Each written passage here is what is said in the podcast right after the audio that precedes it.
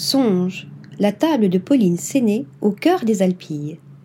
À Saint-Rémy de Provence, la chef Pauline Séné signe la nouvelle carte de Songe, un restaurant éphémère situé dans le jardin de l'hôtel de Sade. Jusqu'à la fin du mois d'octobre, la jeune femme nous surprend avec des assiettes emplies de soleil et de fraîcheur.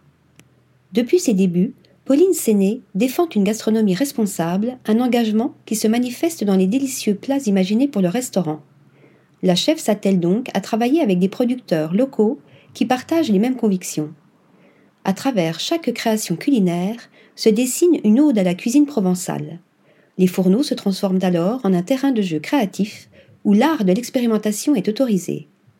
Pour la carte, Pauline Séné s'amuse avec les ingrédients mis à sa disposition, comme de savoureuses tomates transformées en une gelée pour accompagner son carpaccio de maigre, œufs de truite et pickles de cerise. La jeune femme s'est entourée également du mixologue Vincent Diennet, ancien responsable du bar de la Casa Eminente. Sa large sélection de cocktails a été pensée pour faire écho aux plats imaginés par la chef. Chez Songe, Pauline Séné essaie de faire perdurer l'été encore un peu en proposant une cuisine tantôt chaleureuse, tantôt conviviale. Article rédigé par Marine Mimouni.